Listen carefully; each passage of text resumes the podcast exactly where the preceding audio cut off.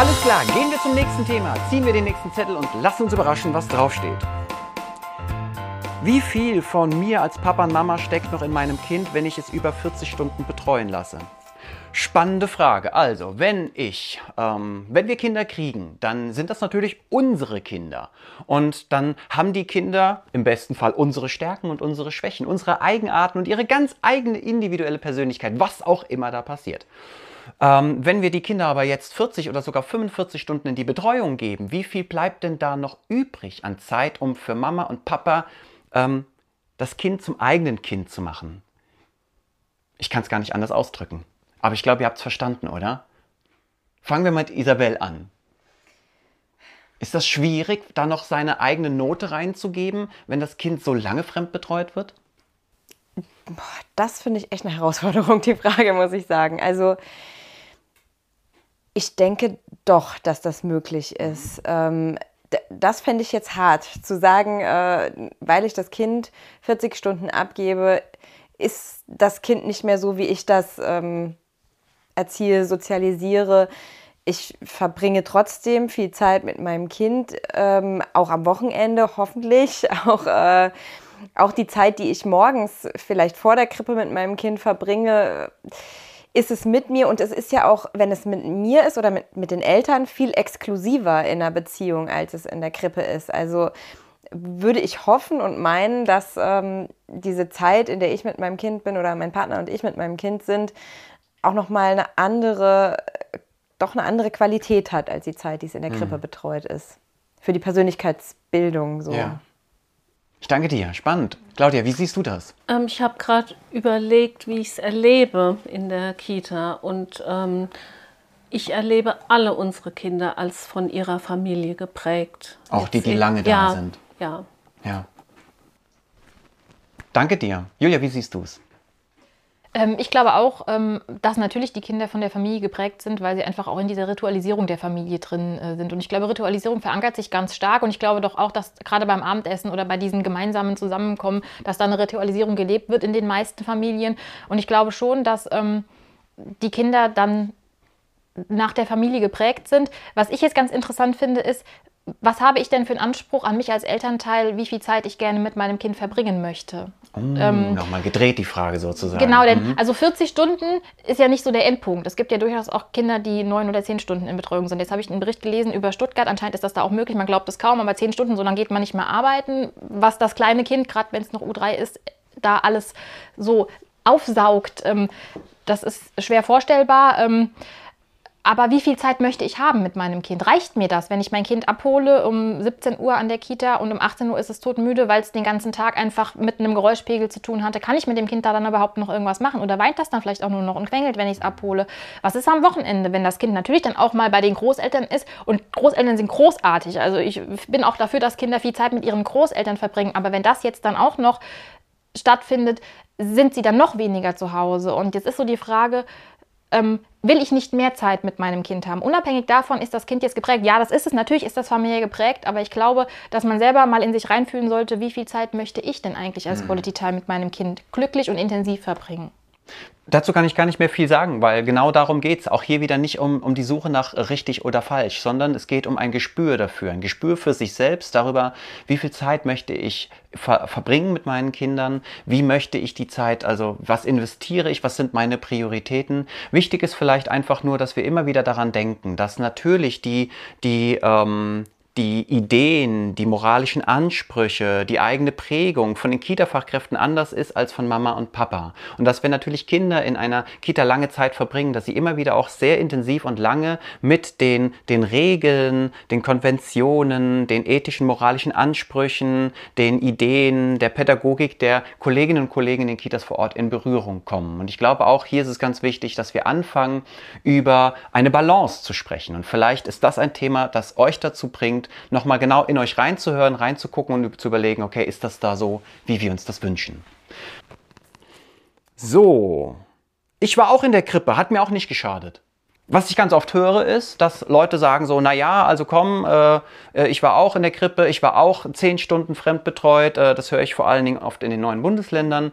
Ähm, mir hat es ja auch nicht geschadet. Das höre ich leider auch bedauerlicherweise oft in einem anderen Kontext, aber der zählt heute nicht. Ich gebe mal direkt an Claudia. Kennst du so Sätze? Ja, ich meine, ich äh, kann da persönlich nicht mitsprechen, weil ich äh, nicht in einer Krippe war und auch äh, noch die Generation bin, die spät, mit vier bin ich in die Kita ähm, gekommen. Ähm, aber ich habe jetzt ein bisschen schmunzeln müssen, weil eine Kollegin aus dem Osten, äh, die antwortet auf diesen Satz immer, ähm, ähm naja, und was hat es genützt? Also es hat mir auch nicht geschadet und hat es dir was genutzt. Uh, also, spannend. Ja, also das, wo ich denke, ja, das ist doch ein Gut, das auf die Art ja. zurückzuspiegeln. Ja. Danke dir. Julia, wie siehst du es? Äh, ich bin da persönlich auch nicht betroffen, deswegen kann ich dazu jetzt einfach auch persönlich nichts sagen. Ich bin auch erst mit rein in den Kindergarten gekommen und das auch nur halbtags. Ich war zum Mittagessen immer zu Hause, ähm, wie wir es jetzt auch bei unseren Kindern handhaben. Ich glaube, manchmal weiß man nicht, dass Sachen in Zusammenhang stehen ich glaube, manchmal ähm, gibt es Dinge im Leben, die würde man vielleicht gar nicht damit in Verbindung bringen, dass man ähm, in früher Fremdbetreuung war. Vielleicht ist es manchmal auch nichts. Also es gibt ja auch durchaus Situationen, da war das einfach gut, da waren die Erzieher aufmerksam und da ist da jetzt nichts ähm, in demjenigen zurückgeblieben. Aber ich glaube durchaus manchmal auch, dass Menschen ein Päckchen zu tragen haben und das durchaus daherrühren können und sie wissen es vielleicht einfach nicht. Mhm. Isabel, wie denkst du darüber?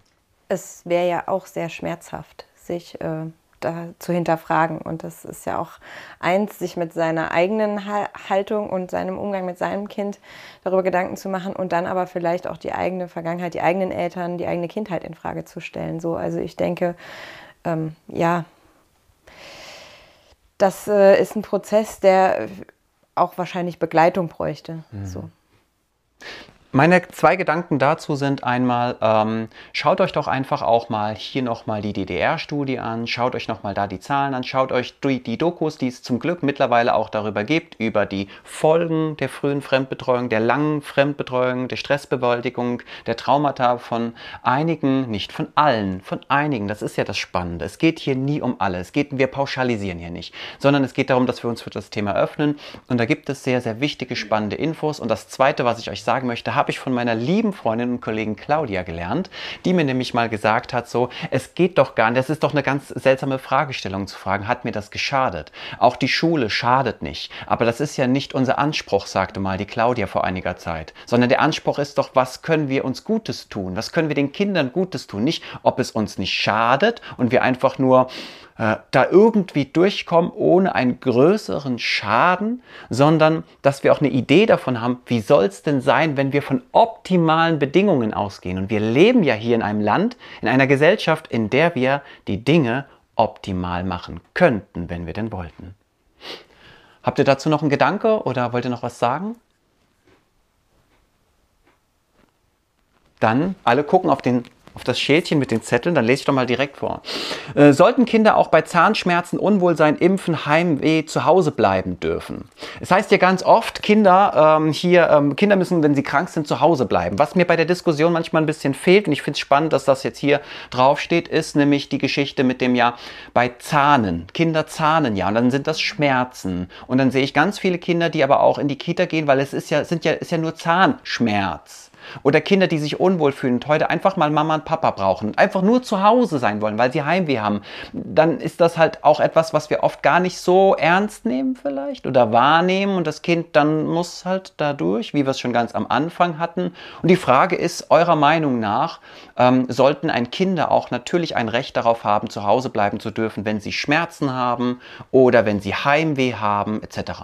Fangen wir doch mal mit Julia an. Wie siehst du es? Ja, also in jedem Fall. Ein Unwohlsein für ein Kind ist ein Unwohlsein. Und wenn es zahnt, hat es Schmerzen. Wenn es geimpft wurde, hat es möglicherweise auch Fieber. Oder die Beinchen oder die Ärmchen tun eben einfach nun mal weh. Und ähm, wenn es Bauchschmerzen hat, auch ohne eben nun mal Durchfall, das ist einfach ein Schmerz, den das Kind hat. Dann braucht es Geborgenheit, dann braucht es die Bezugsperson, die Schutz bietet. Ähm, und ähm, Kinder können sich eben nun mal nicht selber regulieren. Die brauchen eben gerade in ganz kleinem Alter die Erwachsenen ähm, damit sie einfach da sind und damit sie den Schmerz auffangen. Und wenn man sich jetzt vorstellt, es geht einem selber nicht gut, man hat wirklich Schmerzen, alles drückt äh, irgendwo und man sitzt in einem Großraumbüro, es ist Lärm, man hat keine Ruhe, man kann sich irgendwie nicht zurückziehen, man kann nicht sein Schläfchen machen, das man vielleicht braucht, wenn man geimpft worden ist. Ähm, das geht eben nun mal alles nicht so wie das Kind es machen würde, wenn es eben einfach nur mal zu Hause wäre. Und einfach so, wenn ich weinen muss, weil, weil, weil ich mich so unwohl fühle, der Trost, die Mama kommt und drückt oder der Papa kommt und drückt, das kann man nicht ersetzen. Und ich glaube, das wirkt sich einfach auf die Emotionsentwicklung der Kinder aus, wenn sie dann einfach woanders sind, wo sie einfach nicht die Geborgenheit empfinden können und die Bindung empfinden können wie zu Hause. Und ja, jetzt kommt wieder die Sache, ich kann aber nicht, wenn mein Kind ein Unwohlsein hat, jedes Mal von der Arbeit zu Hause bleiben. Da sind wir wieder in der Diskrepanz mit der Schwierigkeit des Systems. Aber ich glaube, wenn wir das System ausblenden, würden die Eltern in dem Moment bei ihrem Kind sein wollen. Weil kein Mensch möchte sein weinendes Kind mit Schmerzen irgendwo hingeben. Wow, das ist ein spannender Gedanke. Das System auszublenden, das ist krass. Das habe ich so noch nie gesehen, das nehme ich mal mit. Nehmt das auch mal mit. In einer schwierigen Entscheidung, wenn ihr vor einer schwierigen Entscheidung steht, blendet mal das System aus und die Konvention und die Rolle, die ihr irgendwie, die man euch andichtet, wie man euch gerne hätte. Blendet es mal aus und überlegt mal, was dann übrig bleibt. Geil. Isabel, wie siehst du es? Ja, ich glaube, das ist tatsächlich der springende Punkt. Also, ja, zu denken, was wäre, wenn ich jetzt hier ganz allein die Entscheidung für mich und das Kind treffen könnte. Und dann würde ich wollen, dass mein Kind, warum auch immer es ihm schlecht mhm. geht. Ohne es, äußere Abhängigkeiten ja, sozusagen. Ja, aber so ist es halt nicht, muss man auch sagen. Und ich glaube, für die Kitas ähm, ist auch oft wichtig, hat das Kind eine ansteckende Krankheit oder nicht. Ja. So, ne? mhm. Also ich glaube, dass da für die Kita ja oft die Grenze auch erreicht ist. Also wenn das Kind wirklich infektiös ist, dann ja. so steht es ja auch überall. Also wenn es messbar Durchfall, Erbrechen hat, wenn äh, ja es irgendeine diagnostizierte Streptokokkeninfektion ja. oder sowas hat, dann ist Schluss. Und so verinnerlichen das viele dann mhm. vielleicht auch. Ja, da wird ja auch gerne mal über die Farbe des Schleims aus der Nase oder dem Rachen Richtig. gesprochen, über die Konsistenz ja. des Stuhlgangs genau. wird diskutiert und dann gibt es natürlich immer noch die heiklen Fälle, in denen die Eltern auch mal zum Arzt gehen, um eine Unbedenklichkeitsbescheinigung zu erwirken, um dann wieder das Kind betreuen zu lassen. Ob das die Lösung ist? Wir fragen mal Claudia, wie sie zu dem Thema steht, generell. Einem Kind, dem es schlecht geht, ähm, das ist in der Kita nicht gut aufgehoben kann ich ganz kurz äh, sagen. Kurz dem, und knapp. Ja, dem geht es in der Kita dann erst recht nicht gut, weil das einfach trublich ist ähm, äh, und weil ähm, eben diese Ruhe und, und diese persönliche Zuwendung in der Art ähm, wie zu Hause auch nicht ähm, möglich sind.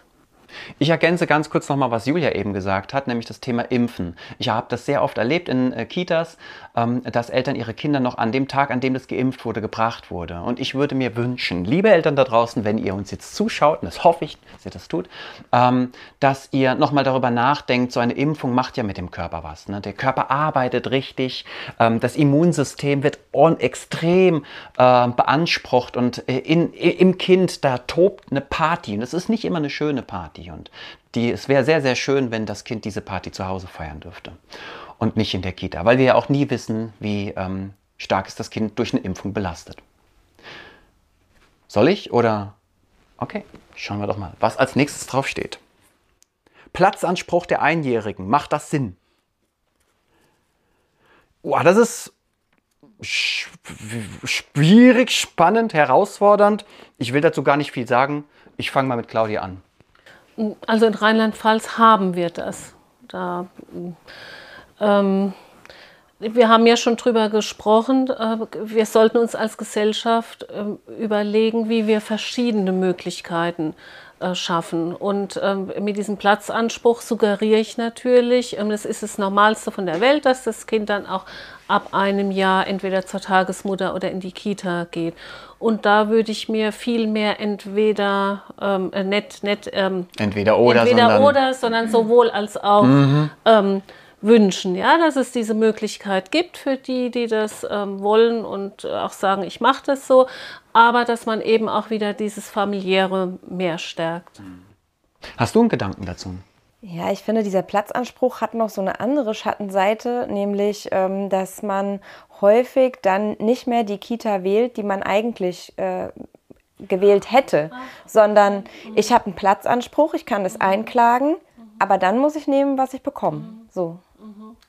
Wow, da geht es um die Wunsch- und Wahlfreiheit, die die Eltern haben und um die Identifikation mit dem Konzept. Ist die da noch gegeben? Wow, super spannend. Ich danke dir dafür. Wie siehst du es, Julia? Ja, ich finde das auch einen ganz tollen Einwand. Und zwar ist das gerade in den Städten ja so. Man, am besten bewirbt man sich bei allen Kitas um dann in der Hoffnung, hoffentlich bitte, bitte, dass das Kind überhaupt dann einen Platz bekommt. Dann ist es auch ganz egal, wie und wo und was passiert dort. Und ähm, das sollte den Eltern aber nicht egal sein, weil sie geben ihr höchstes Gut weg, auch in kleinem Alter. Und sie müssten eigentlich den Anspruch haben, dass das Kind das Beste bekommt, was es bekommen kann. Und deswegen dürfte sowas eigentlich nicht mhm.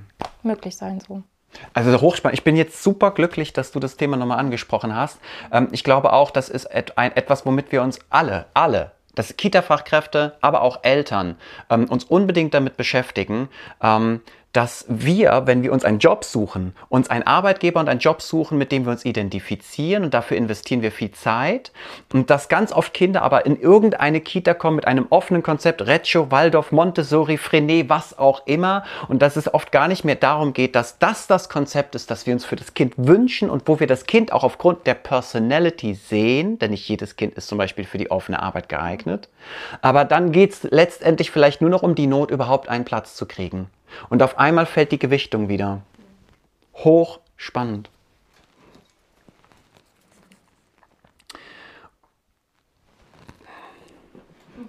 Achtung, liebe Eltern, die ihr jetzt da mit zuschaut. Und vielen Dank, dass ihr dabei seid. Jetzt kommt ein hochspannendes Thema, das bei einigen immer wieder auch mal zu Schnappatmung führt. Also bitte nochmal tief durchatmen, am besten zwei, dreimal und sich entspannen und los geht's. Urlaubsanspruch für Kinder von 1 bis 6.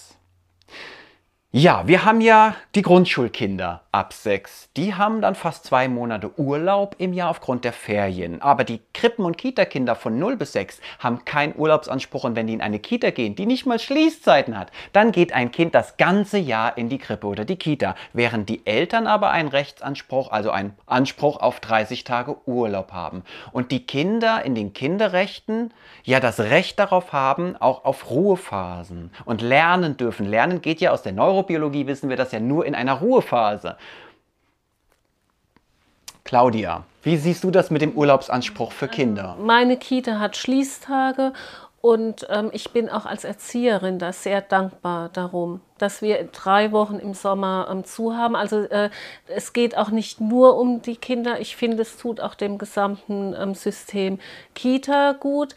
Ich weiß aber auch ähm, von unserer stellvertretenden Vorsitzenden zum Beispiel, dass die das hat in ihrer Kita. Die haben ähm, geöffnet mhm, das ganze jährlich. Jahr und aber die Eltern müssen sich verpflichten und müssen auch schon am Jahresanfang ähm, praktisch die Urlaubszeit für ihre Kinder äh, einreichen. fest einreichen ah. und festlegen. Ja.